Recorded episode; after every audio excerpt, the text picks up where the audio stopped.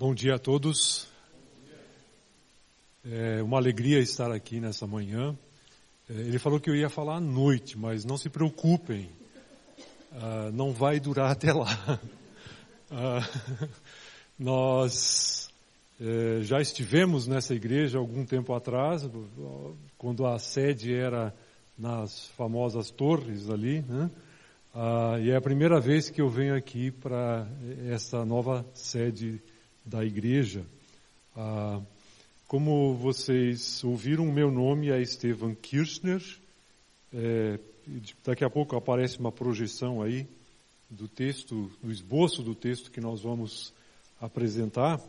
Mas, por favor, não me peçam nada em relação à Argentina, embora o meu nome seja Kirchner, não tenho nenhuma relação com a antiga presidente da Argentina, embora eu tenha uma irmã cujo nome é exatamente Cristina Kirchner. Ela esteve na Argentina um, pouco, um tempo atrás, foi de carro com o marido, e na fronteira ah, os guardas pegaram a documentação dela e um chamou o outro e disse, olha quem está querendo fugir do país. Ah, então, por favor, não me peçam nada em relação à Argentina.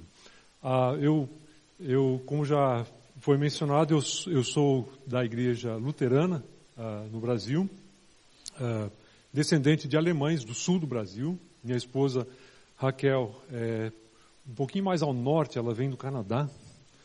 Ah, somos casados há 40 anos e, como já foi falado, temos três, dois filhos, uma filha e três netos. O assunto de hoje de manhã, sabe que poderia colocar a projeção? Tem que fazer alguma coisa com a tela aqui. Vamos ver. Talvez usar o espelhamento mesmo. Ok. Ah, como vocês podem observar, isso aqui é o, esboço daquele material que o pastor Jonatas falou que está disponível no site da igreja.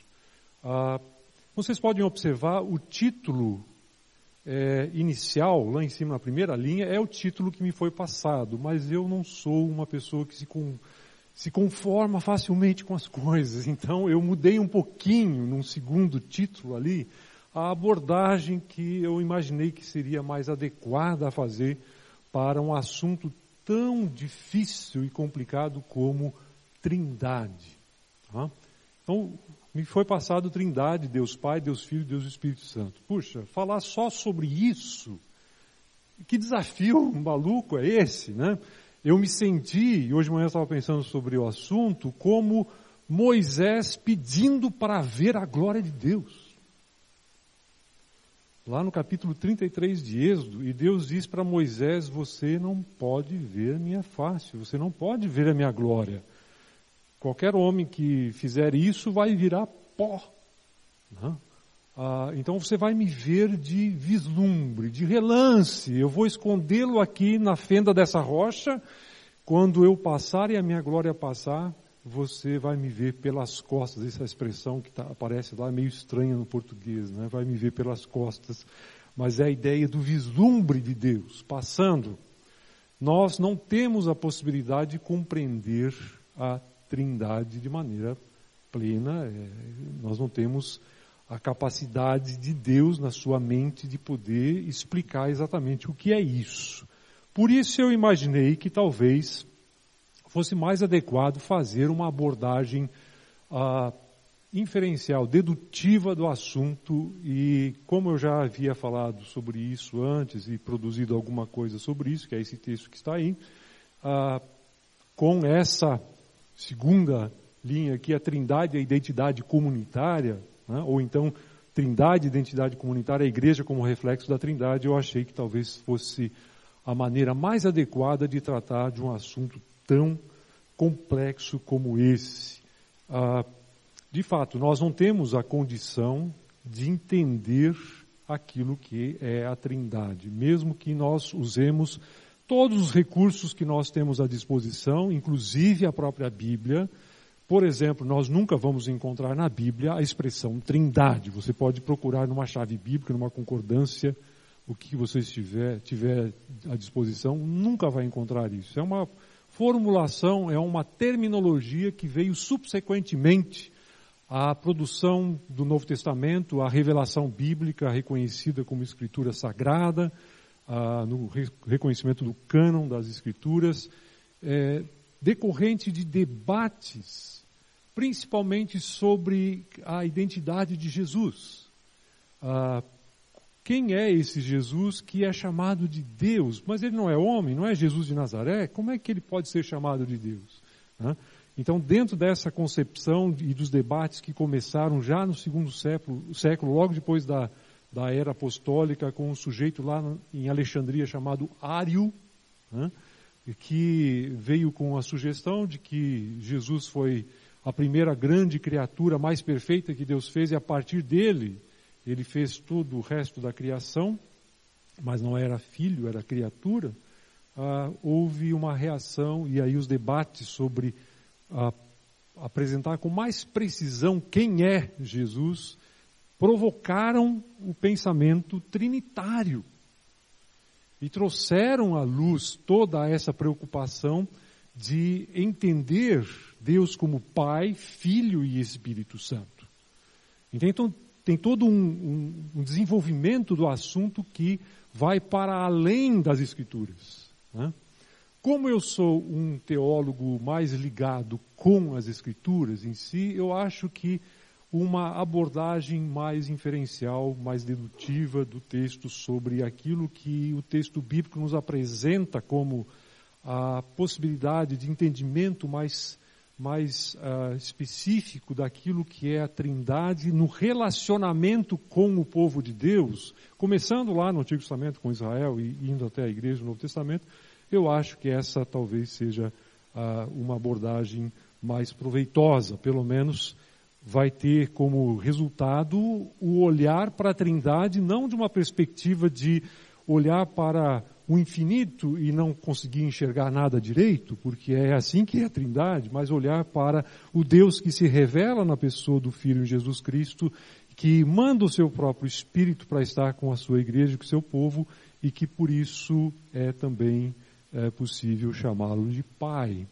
Então, dentro dessa concepção de olhar na, no progresso da revelação bíblica que nós, bíblica que nós vamos perseguir esse assunto aqui.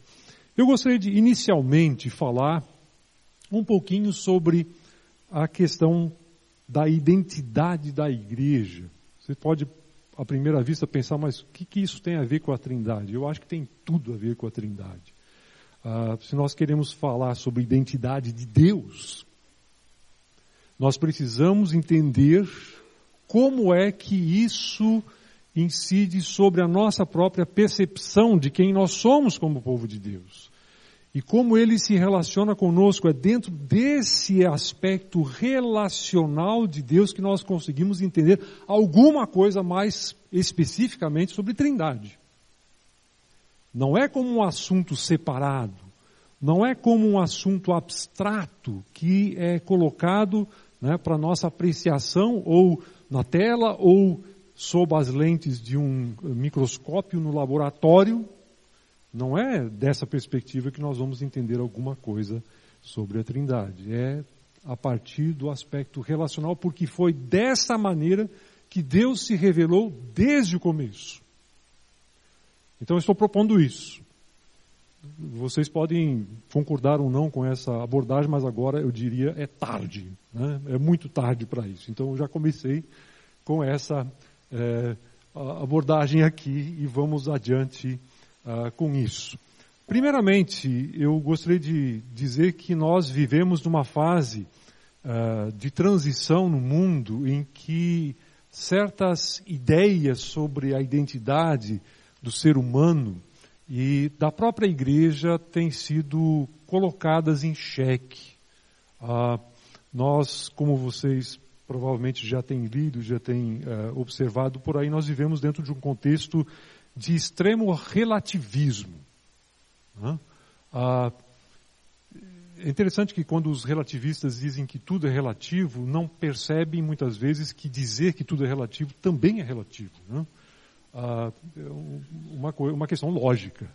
Ah, mas nós vivemos agora numa espécie de abandono dos ideais otimistas daquilo que era considerada a modernidade, a era da razão, o racionalismo, o iluminismo, aquelas coisas que começaram lá no século XVIII, que se prolongaram até o início do século XX. O século XX produziu, logo no seu início, uma tremenda, uh, um tremendo baque para os mais otimistas quanto às possibilidades do homem e do ser humano, que diziam eh, era a medida de todas as coisas, era isso que era o, o lema dos principais filósofos do chamado iluminismo. O ser humano, medida de todas as coisas. Razão, explica tudo e que aquilo que não passa pela razão é simplesmente descartado.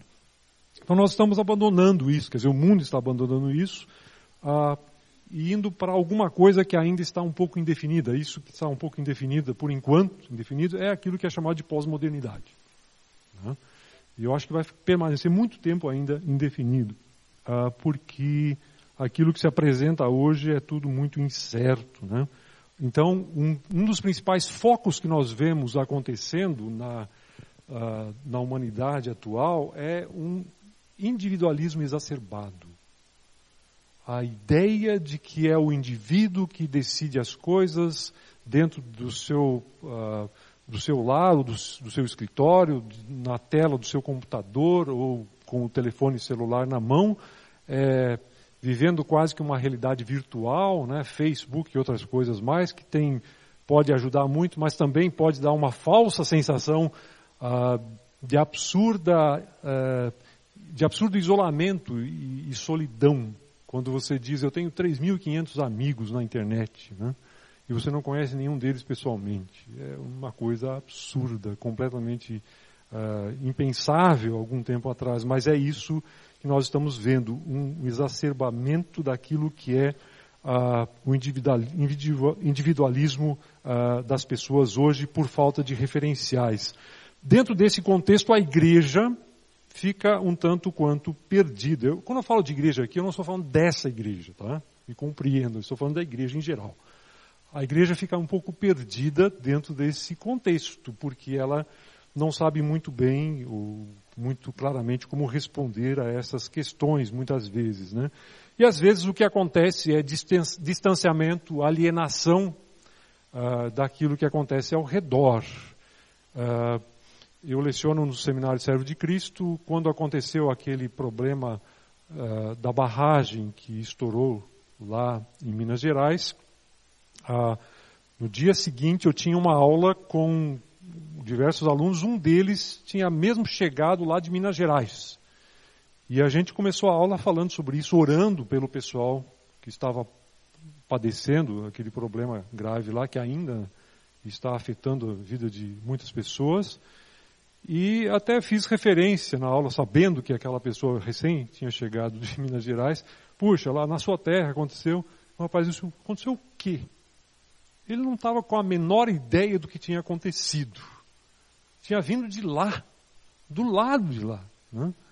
Ah, então parece que a ideia da alienação dos cristãos e da igreja em relação àquilo que acontece ao seu redor, às vezes parece surpreendente dentro daquilo que a gente percebe hoje em dia. Então, ou é isso que acontece, alienação, nós não temos nada a ver com aquilo que acontece ao nosso redor, o mundo está procurando identidade, nós sabemos que somos povo de Deus, vamos ficar aqui orando, cantando e tendo comunhão, porque é isso que Deus nos chamou para fazer nesse mundo. Né?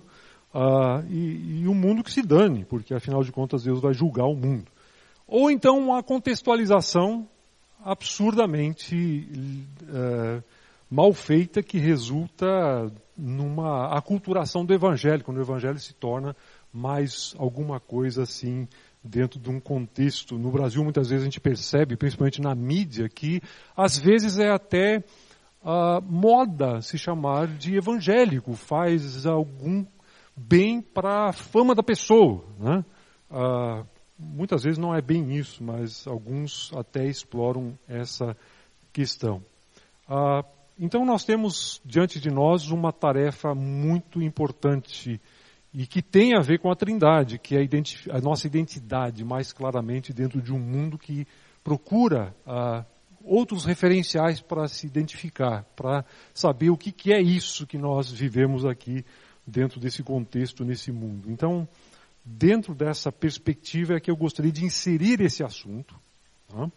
e trabalhar como nós podemos perceber a nossa igreja como comunidade a partir da trindade divina e olhar para alguns referenciais bíblicos que nos informam sobre esse assunto. Eu vou uh, apresentar para vocês aqui alguns enfoques, na realidade quatro enfoques, tá? começando ali, uh, uh, sobre aquilo que é, é essa relação igreja-comunidade com a trindade como ela se apresenta na Bíblia, como Deus se apresenta na Bíblia como trindade.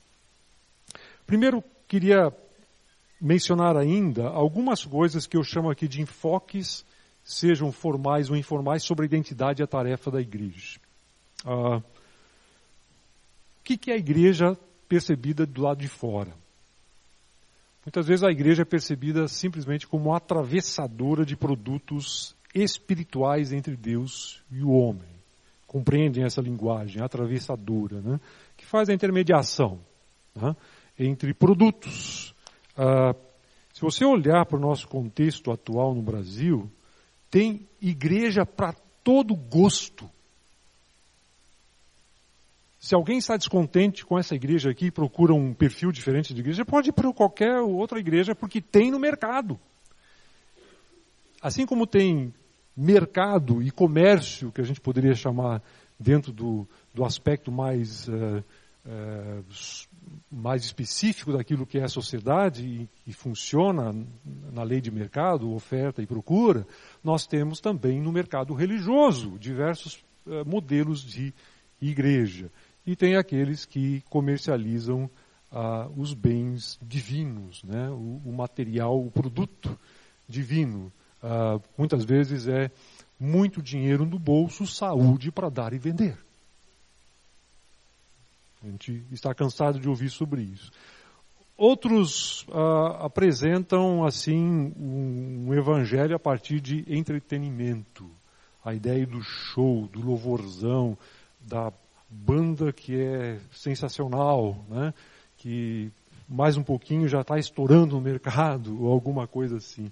Ou então outros apresentam-se como uma espécie de pronto-socorro. A igreja com portas abertas o tempo todo, né, e que as pessoas entram e saem, ninguém conhece ninguém, é bastante popular no contexto brasileiro também. Ou então, e aí me desculpem usar essa expressão, mas quando eu escrevi isso não tinha essa perspectiva de vir para cá ainda, mas o clube. Nós estamos num clube. Mas essa é só uma questão eventual. Né? Ah, e, mas eu venho de um contexto de igreja étnica. Tem aqui o seu Chuck também vem de um contexto de igreja étnica. Né? Eu venho de um contexto de igreja de, de comunidade alemã, né, do sul do Brasil. Então, muitas vezes também é isso, é o nosso clubinho ah, em que a gente eh, tem o Evangelho como sendo o nosso centro, mas a nossa cultura materna ou paterna, seja lá o que for, também é bastante fundamental aí. A nossa pergunta, é, dentro dessa investigação que eu proponho, é, é por que nós estamos aqui? Por que nós somos deixados para trás, se é que vocês me entendem? Ah, qual é o papel que a igreja tem hoje dentro desse contexto em que a identidade nossa e do mundo tem que ser talvez melhor uh, estudada e definida. Por isso é que nós vamos olhar para o nosso enfoque bíblico, começando com o enfoque bíblico geral, uh, a partir do Antigo Testamento. E você vai me perguntar, mas o Antigo Testamento fala sobre trindade? Não explicitamente.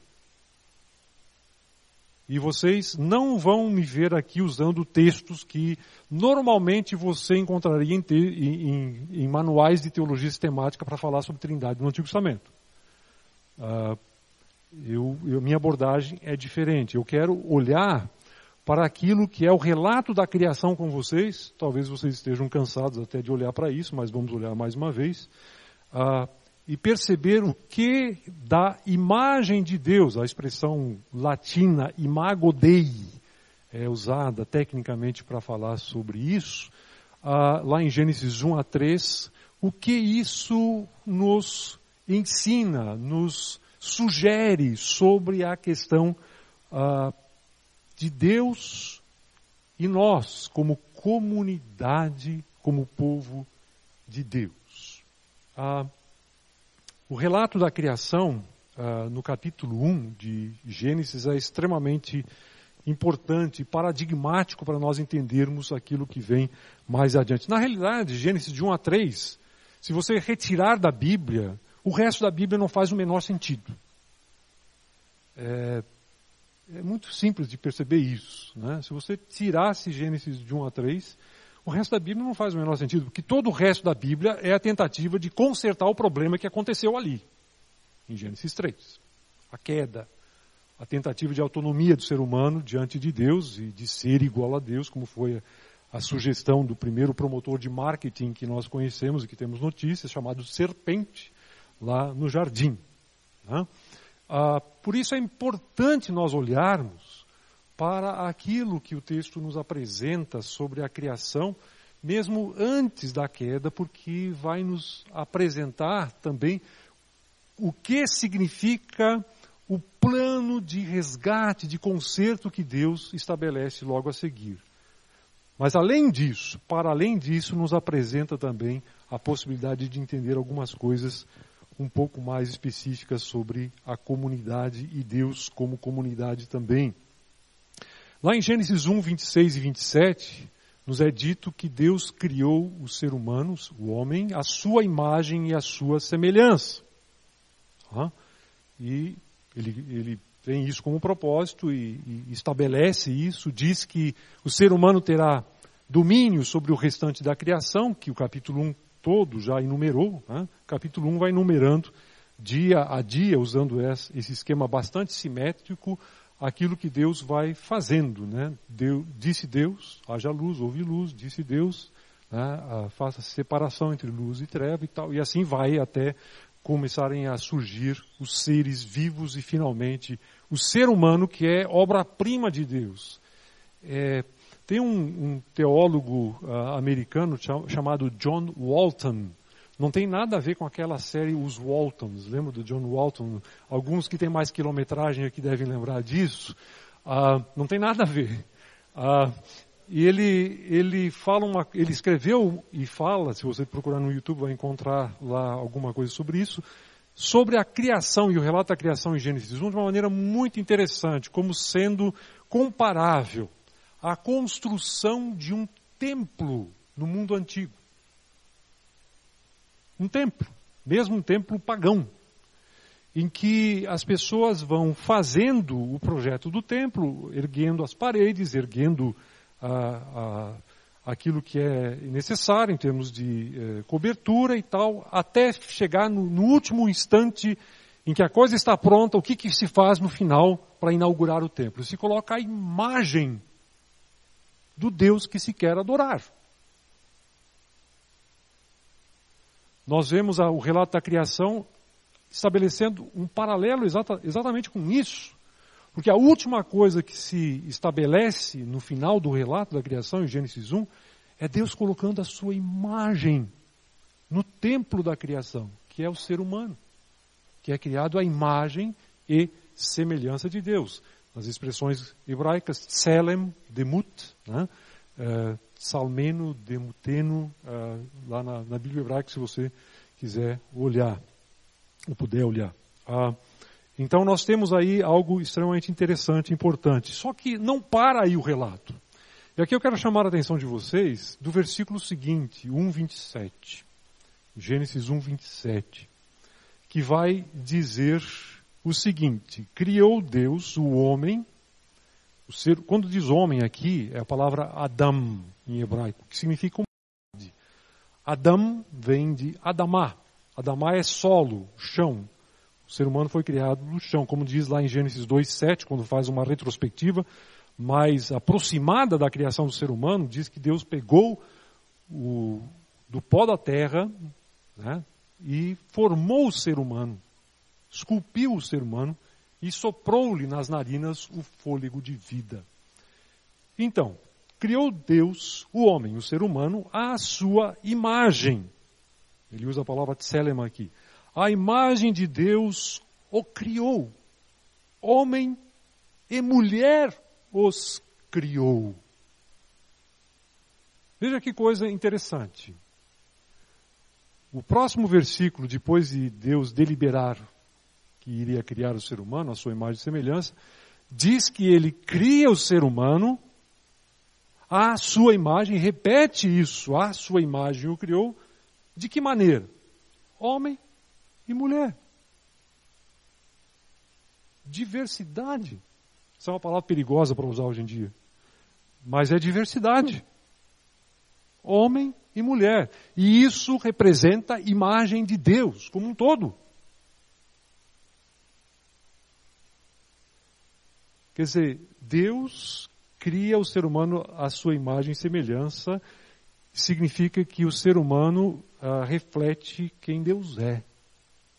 Diversidade. Na sua essência. Estão percebendo o que eu estou dizendo aqui? É, o texto não fala de trindade explicitamente, mas fala que Deus, na sua essência, é diversidade. O ser humano, como homem e mulher, reflete a imagem de Deus. Tem uma palavra interessante sobre isso, escrita uh, por um teólogo suíço chamado Karl Barth. Nós estamos aqui num clube alemão. Vou falar um pouquinho sobre os suíços também. O Karl Barth muitas vezes é visto assim como um teólogo um tanto quanto suspeito, né, por alguns. Eu eh, leio o que ele escreveu e tenho uma boa apreciação sobre aquilo que ele nos legou. É um, um dos mais importantes, talvez o mais importante teólogo do século XX. Ah, ele era suíço, trabalhou na Alemanha, Hitler fez com que ele saísse da Alemanha, ele voltou para a Suíça e depois trabalhou em Basileia até a sua aposentadoria, depois morreu ali. Ah, ele, como todo teólogo suíço, que se preze, ele não era perfeito, ele tinha os seus furos, como todo queijo suíço. Né? Ah, ele diz o seguinte sobre essa questão de Gênesis 1:27, porque ele, Deus, não é solitário em si mesmo e, portanto, não pretende sê-lo ad extra, ou seja, externamente, não é bom que o homem seja só, e Deus o criou à sua própria imagem como homem e mulher. É isso que Gênesis 1, 27 diz enfaticamente, e todas as outras explicações da imago Dei, da imagem de Deus, sofrem pelo fato de não fazerem justiça a essa afirmação decisiva. Ah, aí ele diz algumas outras coisas, e entre parênteses, analogia de relacionamento e não analogia do ser, que era que os teólogos mais prezavam, né? a analogia entes, a expressão latina, mas ele diz é a analogia do relacionamento que é a principal é, ideia que está por trás da imagem de Deus aqui. Ah, Deus está em relacionamento e assim também o ser humano por ele criado. Essa é a semelhança divina. Eh, se você quiser consultar depois o lugar de onde eu tirei essa, essa citação, é Dogmática da Igreja, um texto que não existe em português, é uma teologia de 14 volumes que ele escreveu em alemão e tem em inglês e francês também. Uh, mas, uh, só para vocês verem que não é só Barth que pensa assim, um teólogo mais da nossa terra aqui, um teólogo católico chamado Leonardo Boff, uh, bastante conhecido, né, escreveu um livro totalmente dedicado a essa questão da analogia de relacionamento em Deus como Trindade. O título do livro é A Santíssima Trindade é a melhor comunidade. Né? Isso ele publicou em 2003. E é um livro muito interessante e excelente também sobre esse assunto. Então, primeiro aspecto que eu queria destacar é que na própria criação nós vemos alguma coisa que reflete um aspecto ah, diverso de Deus. Mesmo que ele não fale, explicite dentro do Antigo Testamento de uma maneira mais clara, porque nós temos que entender que a revelação do Antigo Testamento é uma revelação que vai se ah, abrindo aos poucos e se aprofundando aos poucos até chegar na revelação máxima de Deus, que é Jesus Cristo. Ela vem progressivamente numa curva ascendente. Deus não joga tudo de uma vez e diz, digira isso aqui. Né? A coisa vem aos poucos, até chegar em Jesus Cristo e nós termos aí a própria revelação pessoal de Deus com, o seu Filho. Bom, a partir disso, nós vemos todo o desenvolvimento no Antigo Testamento. Eu queria ah, mencionar brevemente, sem fazer maiores ah, paradas aqui, a não ser uma outra coisa, ah, o fato de que Israel no Antigo Testamento vai ser o primeiro instrumento a revelar essa ideia da relação com Deus, com, com o Senhor e com a humanidade, né? ah, como comunidade. Gênesis 12 nos fala sobre ah, o começo desse caminho da redenção. A história da redenção começa em Gênesis 12, mais especificamente. Tudo aquilo que aparece de Gênesis 4 em diante, até o capítulo 12, é, é um olhar para muito tempo, né? é, com o juízo de Deus, o dilúvio no meio, com a Torre de Babel também, uh, um outro juízo de Deus. Uh, mas isso é apresentado de uma forma telegráfica, muito rápida. Porque o que interessa é a história da redenção que é inaugurada com Abraão e com o chamado de Abraão para ser, uh, a partir dele, ter aí a revelação de um povo que pudesse ser instrumento de Deus para eh, estabelecer eh, esse plano de redenção. Então, nós temos em Gênesis 1 a 3, 12, 1 a 3, ah, esse chamado de Abraão, em que ele é convocado para sair da sua terra, dos seus parentes, deixar de lado a sua família. É, ele é para deixar de lado um ambiente muito urbano. A gente estava falando sobre urbanidade antes aqui do, de começar com, com alguém aqui.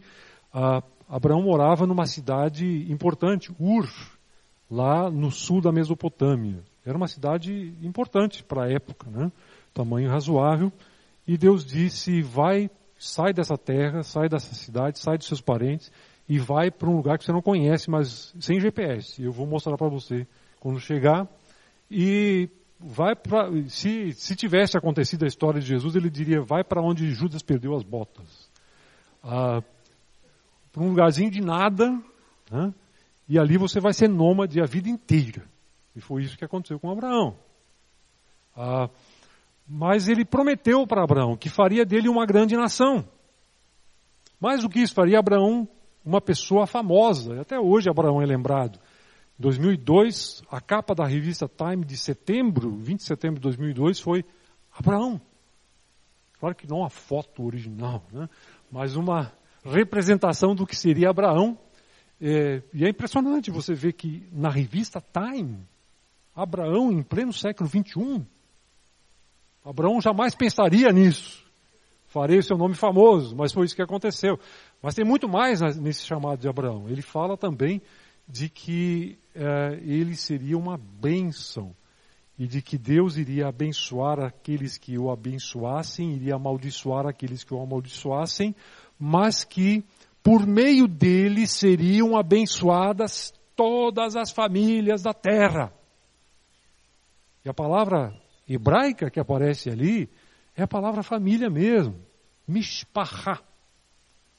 Não é a palavra povo, embora as traduções apresentem lá povos, nações, é a palavra família.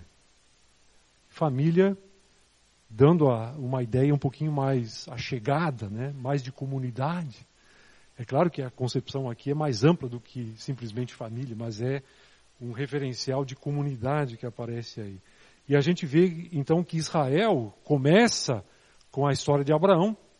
Se você olhar para Gênesis, você vai surpreender, olhar para a estrutura de Gênesis e vai perceber que Gênesis de 1 até Gênesis de 1 até 11 trata da humanidade em geral. Mas de 12 até 50 trata de uma família.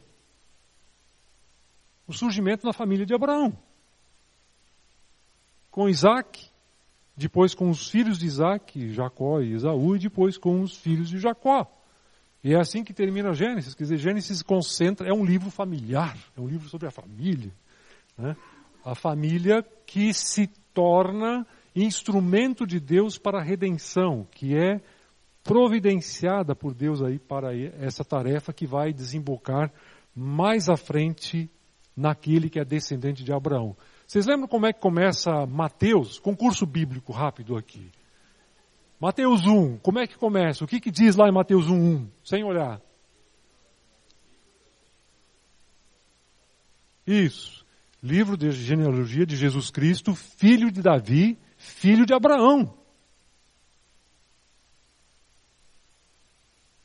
A messianidade de Cristo é colocada a partir dessa perspectiva né, de, de, de Davi, primeiramente, porque ele é o Messias rei, a gente vai falar um pouquinho sobre isso daqui a pouco. Mas as raízes abraâmicas estão lá. Então aqui está o descendente por excelência de Jesus. Paulo trabalha isso lá em Gálatas capítulo 3 e fala que para Abraão, no 3:8, diz lá em Gálatas que para Abraão foi anunciado primeiramente, antecipadamente o evangelho Abraão recebeu o evangelho sobre aquele que seria seu descendente, que seria o Messias, o Jesus Cristo.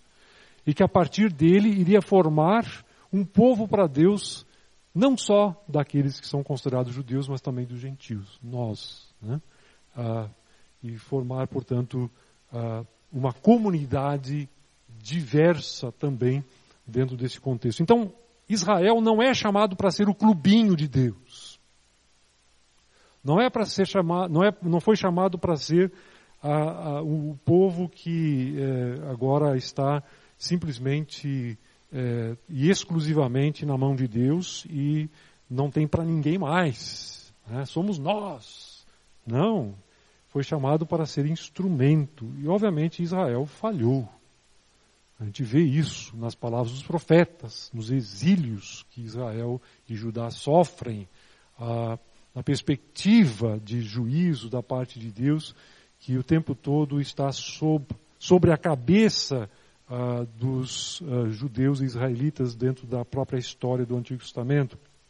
A comunidade de Israel então foi formada para ser um exemplo e modelo para a humanidade de comunidade, como o ser humano foi formado e o conserto daquilo que foi a deturpação dessa imagem inicial de Deus com o pecado. Quando a gente pensa no pecado e como isso afetou a imagem de Deus, a gente deveria pensar num espelho quebrado.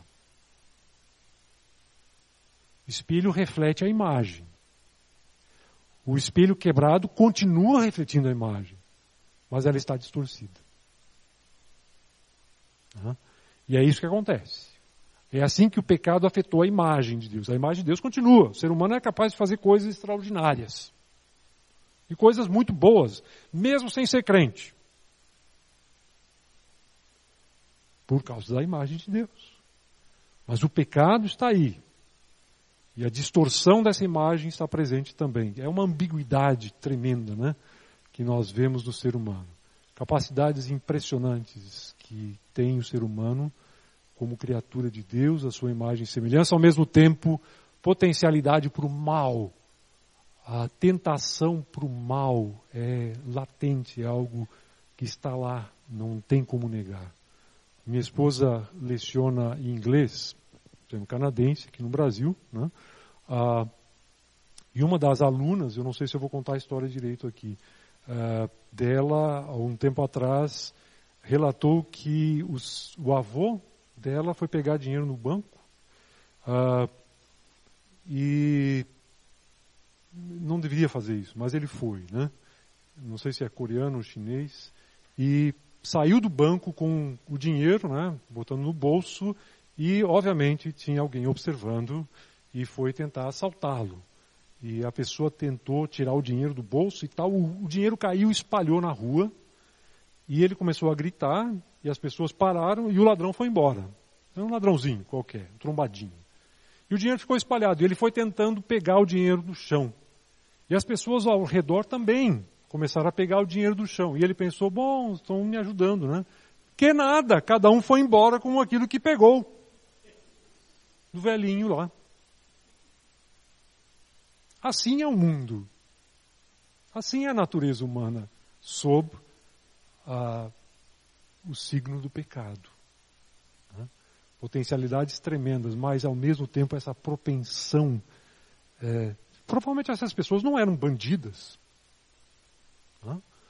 Ah, talvez elas estão lá, estavam lá semana passada gritando na frente da televisão, é, vamos botar esse pessoal tudo na cadeia, né? impeachment e tal, honestidade, transparência. Essa, essa é a, o, esse é o paradoxo do ser humano, né? que a gente vê é, exemplos o tempo todo uh, desse grande problema aí da humanidade. Então, Israel foi colocado como exemplo, como modelo, falhou na tarefa. Uh, e a gente vê um desenvolvimento no Antigo Testamento que, que vai, com os profetas principalmente, levando a situação para um, um ponto de convergência até chegar em Jesus Cristo. A, quando a gente olha para o Antigo Testamento, a gente vê um, uma tendência de afunilamento. Ao mesmo tempo que a revelação se expande, é uma curva ascendente, o papel uh, do povo de Deus vai se tornando mais afunilado. Por quê? Porque o que sobra é aquilo que os profetas chamam de remanescente fiel. Lembram de Elias, que reclamou de Deus porque a Jezabel disse: Eu vou, eu vou pegar você. Você não me escapa. Depois que ele fez aquela convocação lá no Monte Carmelo e mandou matar os 450 profetas de, ba de Baal, patrocinados por Jezabel, a, a esposa de Acabe, né? e ela disse: Eu vou acabar com você. E ele fugiu para o deserto. E lá no deserto ele reclamou de Deus e disse: Eu fiquei sozinho.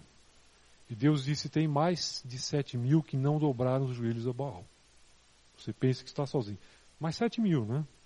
Vai diminuindo, diminuindo, diminuindo, até chegar no único que é Jesus Cristo, que é o representante por excelência de Israel. Eu queria mostrar para vocês um, uma, um gráfico uh, que ilustra um pouco dessa concepção uh, de uma maneira talvez um pouquinho mais clara dessa história que vem desde a criação até chegar em Jesus Cristo e como ela vai adiante. Isso é o, um resumo daquilo que os teólogos chamariam de uh, história da redenção, ou história salvífica. Nós vimos aí que começa com a criação, vai se afunilando, né? criação de novos céus e nova terra, ser humano, criado à imagem e semelhança de Deus, pecado entra, e vai afunilando mais para uma família que forma um povo, que é Israel, a partir de Abraão.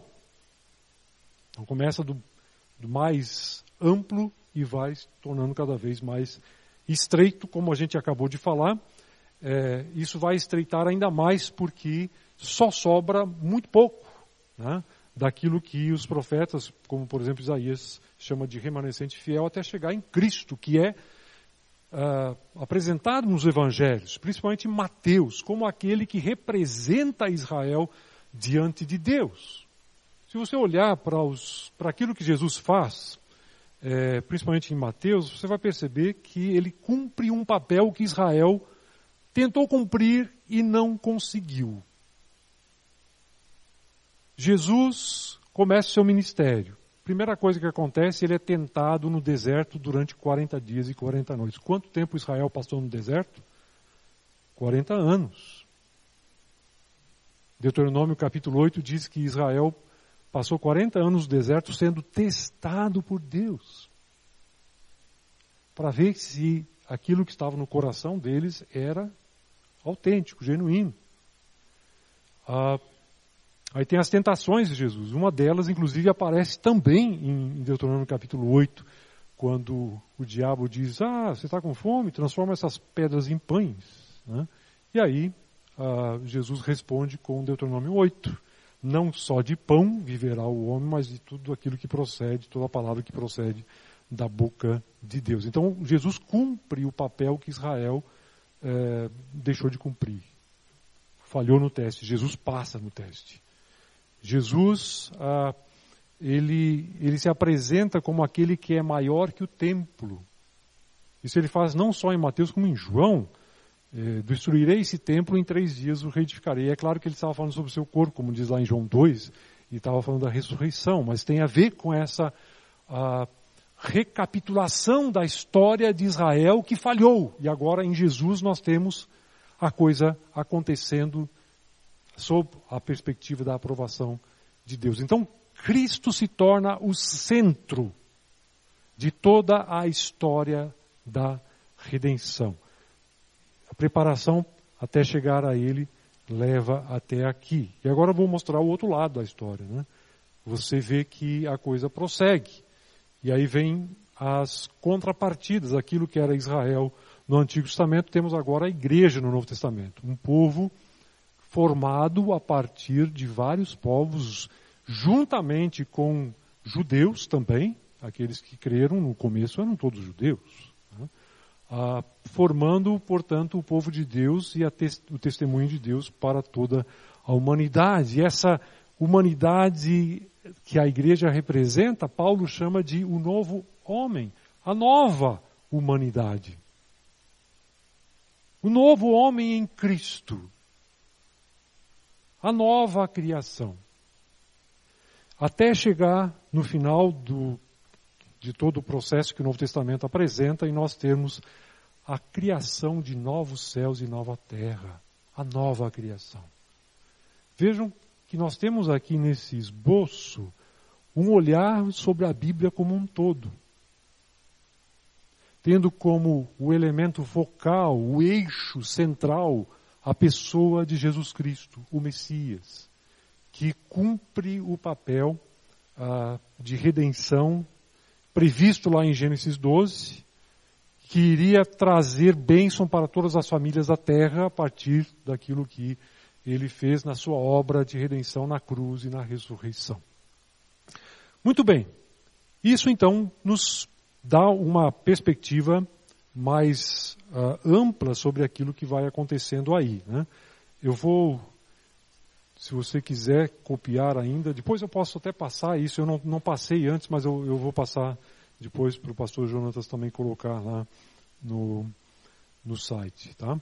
Mas eu quero voltar para aquilo que nós estamos vendo e trabalhar um pouquinho sobre essa questão da dupla identidade ou identificação de Jesus como Deus e como ser humano. Parte da nossa abordagem aqui. Né? A, a, a história da salvação chega em Jesus Cristo, como nós vimos. Ele é a revelação máxima de Deus. Ele afunila a história que antes começou de uma maneira uh, muito ampla. Depois dele, a história começa a se abrir de novo. Né? Para a humanidade como um todo, a partir da igreja, o testemunho da igreja, a nova humanidade, até chegar em novos céus nova terra. Apocalipse capítulo 21, uh, eh, Romanos capítulo 8, falando sobre a restauração da natureza criada. Mas quando ele aparece em cena, é aí que a coisa eh, realmente se explicita em termos daquilo que nós podemos entender sobre a Trindade. Antes dele, nós tínhamos esboços sobre isso. No Antigo Testamento, algumas coisas acontecem, aparece lá o anjo do Senhor, e esse anjo do Senhor é adorado e não recusa adoração, como, por exemplo, o anjo lá em João. João ficou tão empolgado nas visões que ele teve que ele quis prestar homenagem ao anjo. Né? Lá no capítulo uh, 20, 22, né? E o anjo diz: Eu sou conservo teu, adora a Deus. Nenhum anjo, o anjo do Senhor, no Antigo Testamento, rejeita a adoração. Gideão, por exemplo, faz isso. Então nós temos alguma coisa no Antigo Testamento que já vai antecipando a encarnação. Vocês lembram da briga que, que Jacó teve com um homem durante uma, a noite inteira? Vocês já ouviram falar de UFC ou MMA. Mais ou menos isso. Né? Ah, e quem saiu mancando depois foi Jacó, ah, com um problema que ele carregou para o resto da vida. Né? Mas ele lutou com o homem, e no dia seguinte ele diz: Eu vi a face de Deus, eu não sabia que era ele. Quer dizer, nós temos aí alguns vislumbres no Antigo Testamento sobre a possibilidade de entender que Deus poderia se revelar da maneira como ele se revela em Jesus Cristo se encarnar. Ah, eu gosto muito de, de seguir alguns, ah, seguir na internet, olhar alguma coisa de alguns teólogos judeus. Um deles é Jonathan Sachs, lá da Inglaterra, que eu admiro muito, conheci pessoalmente na época que eu estive lá. E, e às vezes me, eu fico assim com coceira na língua, né? Gostaria de perguntar e conversar com esse pessoal sobre o que, que eles fazem com essas passagens do Antigo Testamento. Como é que eles interpretam isso? Eu sei como alguns deles fazem, já li sobre isso, mas alguns desses que são mais sérios, que realmente é, têm até um diálogo com o cristianismo, como é o, o caso de Jonathan Sachs, mas isso é outro assunto. Né? Ah, quando, quando nós vemos o Evangelho de João começando, ele vai falar exatamente sobre essa realidade, de que aquele que é chamado de verbo, logos no grego, a palavra, a comunicação de Deus, né, é, aparece em cena, ele toma a forma humana. E o Verbo se fez carne e habitou entre nós cheio de graça e verdade, vimos a sua glória como do unigênito do Pai, como filho único, único do Pai. Está ah, falando sobre a encarnação de Jesus Cristo. É, e é uma coisa assim é, chocante até para quem lê no grego, porque o texto grego diz que ele se torna carne. Ele poderia ter usado uma outra expressão, ele se torna corpo humano, ele se torna ser, pessoa humana. Mas ele usou carne, sarx, no grego, que é uma palavra que era vista assim como uma coisa deplorável pelos filósofos gregos. Carne. O negócio é o mundo do espírito, no platonismo, por exemplo. A esfera espiritual e ideal do mundo, né? arquétipo e não desse mundo que nós vivemos aqui, em que eh, a carne não serve absolutamente para nada. Você pode até falar dos prazeres da carne. Eh, depois do culto, você sai aqui no domingo de manhã e tem aquele cheiro de churrasco no ar, em, em redor aqui. Mas, ah, mais do que isso você não tem. Quer dizer, é uma coisa chocante dizer que aquele que é identificado com Deus, que era Deus, como diz lá no começo do texto, que estava com Deus, que criou o mundo, que ele se torna carne. Mais ainda, diz que ele viveu entre nós. Esse viver entre nós, que é, acho que é a tradução da NVI, é, nada substitui ler os originais. Desculpe dizer isso. Provavelmente o professor Saião, o pastor Saião já deve ter dito isso algumas vezes também, não sei se o Jonas, mas nada substitui os originais. Nos originais, em, em João 1, diz assim: E ele fez a sua tenda, o seu tabernáculo entre nós. Tem um verbo grego ali que fala sobre a tenda, que é o tabernáculo, é a mesma expressão grega no, na Septuaginta, que é a tradução do Antigo Testamento hebraico, para falar sobre o tabernáculo. O tabernáculo era a representação máxima da presença de Deus entre os judeus. Depois o templo foi construído para isso. Né? O tabernáculo era o templo portátil, mas era essa a ideia. E mais do que isso, assim como no tabernáculo a glória de Deus desceu. Só ler Êxodo capítulo 40, quando fala que a kavod de Deus, a glória de Deus enche o tabernáculo depois que ele é, é terminado, inaugurado por Moisés, vimos a sua glória. Então, em Jesus Cristo, aquele que é eterno, aquele que estava no princípio com Deus, isso remete para Gênesis 1, ele agora revela quem Deus é. Ele é o Filho único o unigênito de Deus. Você chega no versículo 18, que termina essa parte da introdução de João, e ali vai dizer que ninguém jamais viu a Deus, mas o Deus unigênito que está ao lado do Pai foi quem o revelou, quem fez a exegese de Deus, quem o expôs, ah, traduzindo ali mais especificamente que o texto apresenta. Então, em Jesus Cristo nós vemos aquele que de fato revela quem é a pessoa de Deus na sua plenitude, mas ao mesmo tempo revela o ser humano na sua plenitude.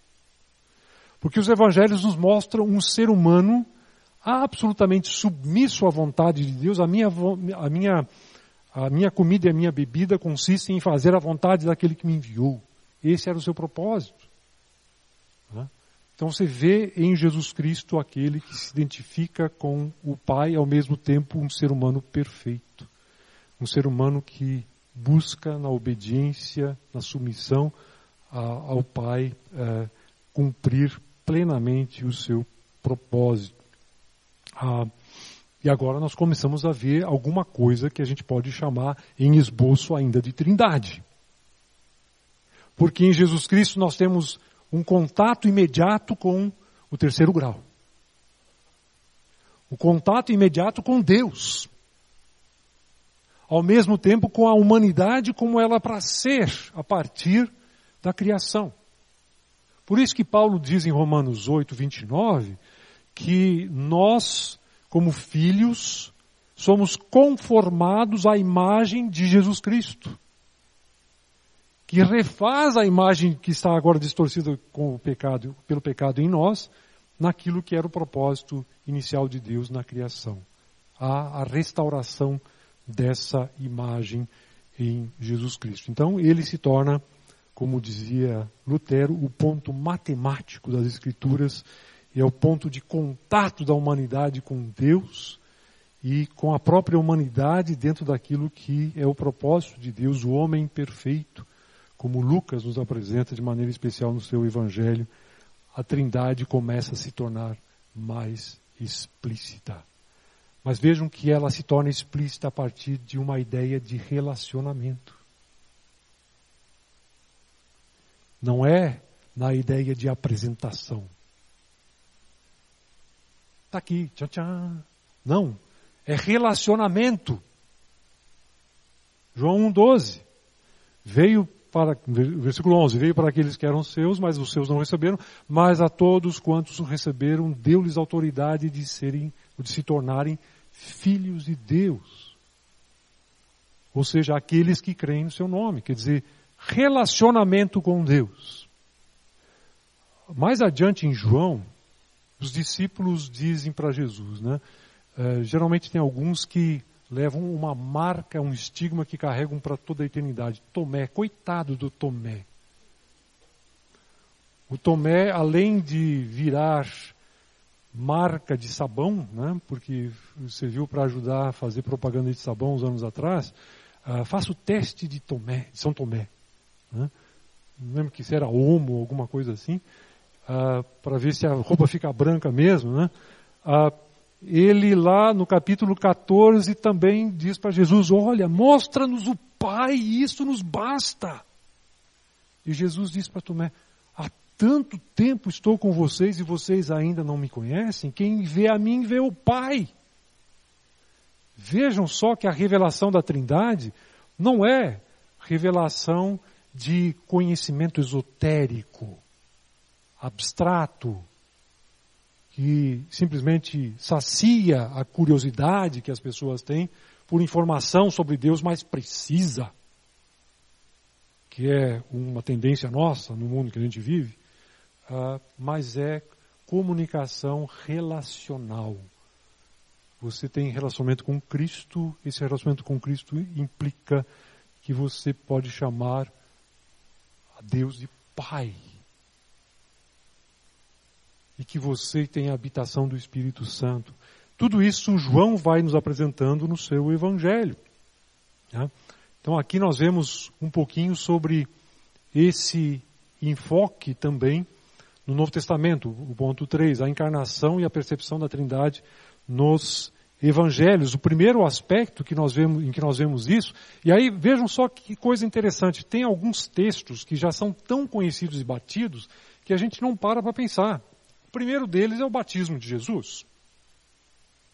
Jesus foi batizado por João Batista. Uh, por favor, eu, eu, eu, espero que não tenha aqui nenhum que pense que Batista significa que ele era membro da Igreja Batista. Uh, ele era o batizador, né?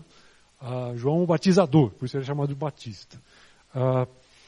Primo de Jesus, que faz lá o batismo de Jesus. Você pode ver isso lá em, em Marcos 1, 9 a 11, que é o texto mais curto sobre isso. E o texto nos diz que quando Jesus sai da água, ele ouve uma voz do céu dizendo: Tu és o meu filho amado em quem eu tenho prazer. E imediatamente ele viu os céus se abrirem e o Espírito descer sobre ele na forma de uma pomba. Trindade está aí, dentro desse evento. Né? Ah, essas palavras, essa voz que, que Jesus ouve, voz do céu, são palavras importantes, porque elas, de, elas derivam, elas vêm de dois textos do Antigo Testamento.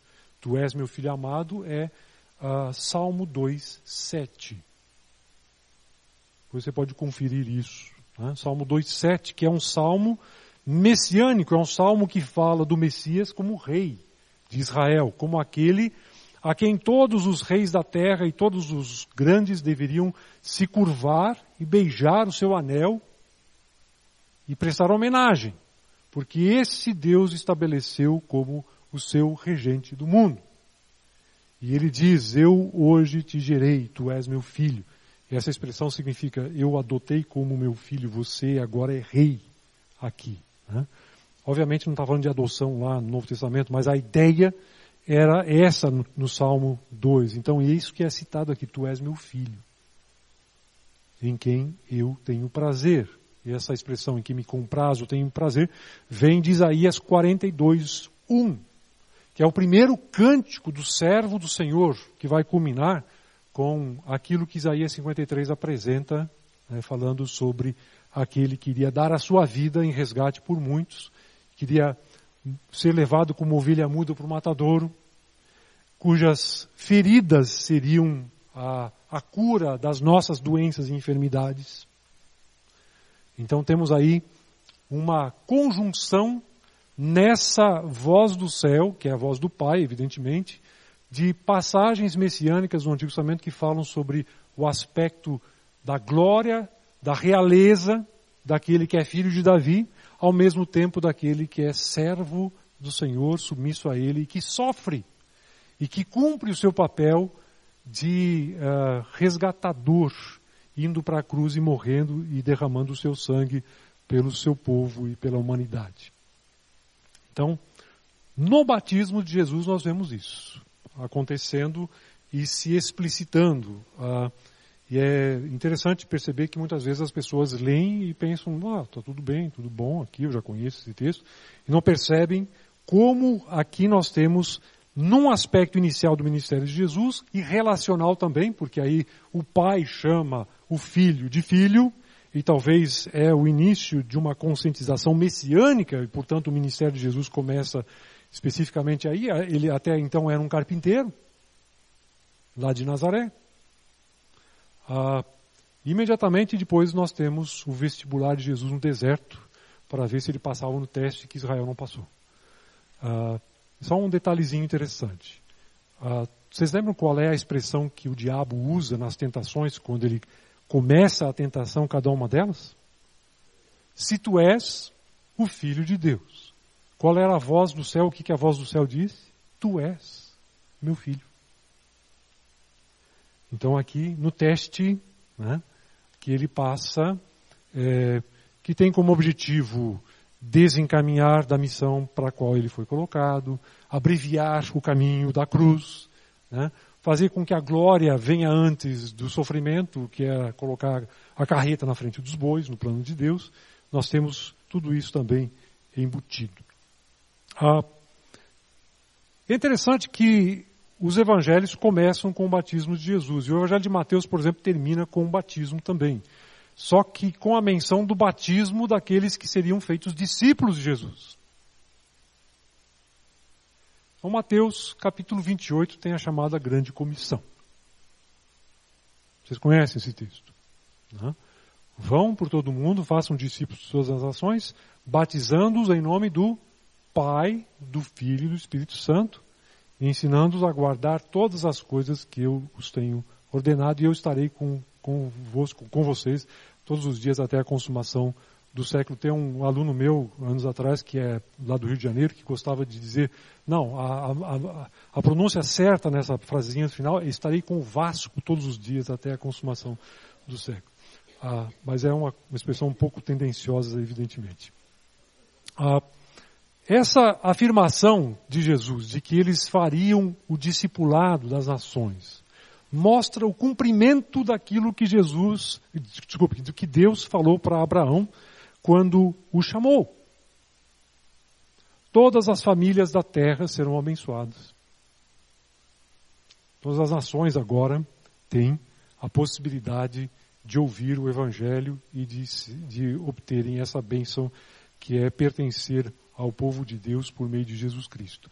Ah, um detalhe muito interessante e importante que nós vemos aqui nessa formulação trinitária que aparece uh, em Mateus 28. Uh, ah, eu digo trinitária porque trinitariano não existe em português, tá bom?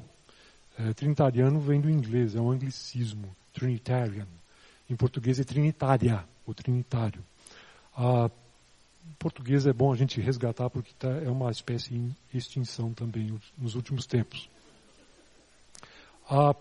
então Jesus fala aqui sobre a trindade mas usa uma expressão muito importante, porque diz assim, ah, em nome do Pai, do Filho e do Espírito Santo. Não diz assim, em nome do Pai, em nome do Filho, em nome do Espírito Santo.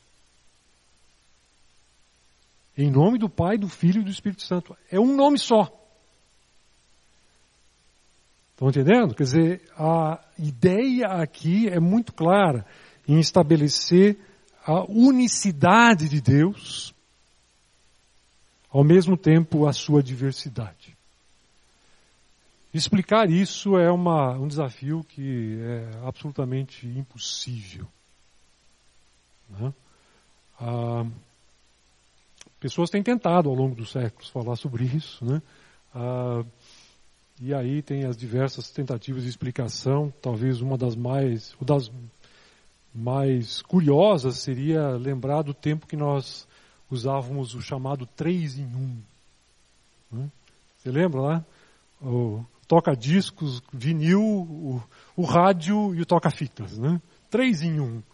Ah, já, já faz muito tempo isso. Não dá.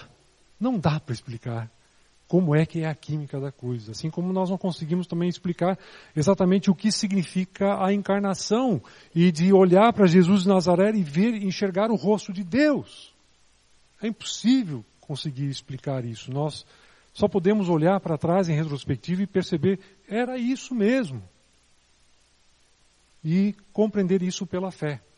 Ah, mas ainda assim a gente poderia talvez dizer que, por exemplo, existe um, aqui e ali alguma coisa na Bíblia que nos dá uma aproximação dessa perspectiva. Ah, quando eu falei da criação antes, quando, quando fala lá em Gênesis 2 sobre a, a união de homem e mulher, Gênesis 2, 24, diz assim que o homem deixa seu pai e sua mãe, se une à sua mulher e tornam-se os dois uma só carne. Dizer, aí você tem pelo menos uma indicação bíblica de que um mais um na matemática quântica da Bíblia dá um.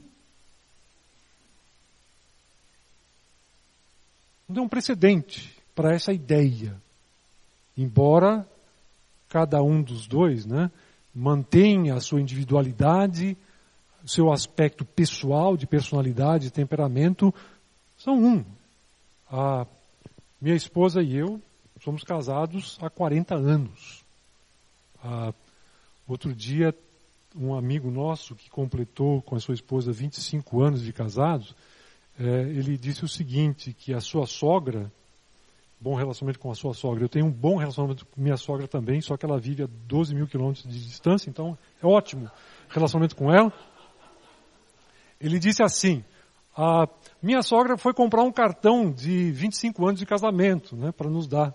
Ela não encontrou. Foi na livraria, lá no interior do Rio Grande do Sul, talvez mais difícil encontrar, mas não encontrou. Nenhum cartão de 25 anos de bodas de prata. Porque hoje em dia é raro É raro, então não tem demanda, não tem oferta, evidentemente. Então tem lá de 5, 10 anos, ah, 15 anos. Ah. E aí a geração nossa, né? 40, 50, tem. Interessante isso. Ah, mas nós é, vemos aqui, então, esse aspecto da trindade que é simplesmente mencionado por Jesus sem qualquer explicação. Mas, ao mesmo tempo, também nos dá essa impressão, essa sugestão, de que na unicidade de Deus a diversidade convive e é capaz de se é, é, relacionar internamente sem maiores problemas. Nós é que temos os nossos problemas no nosso contexto de comunidade, certamente. Ah, mas, obviamente, quando Jesus fala disso na grande comissão, ele está dizendo que recebê-lo pela fé, ser um discípulo seu, envolve num relacionamento com a Trindade. Envolve num relacionamento com o Pai e com o Espírito Santo, além de que com Ele mesmo. Né? Ah, então isso fica implícito naquilo que nos é apresentado aqui.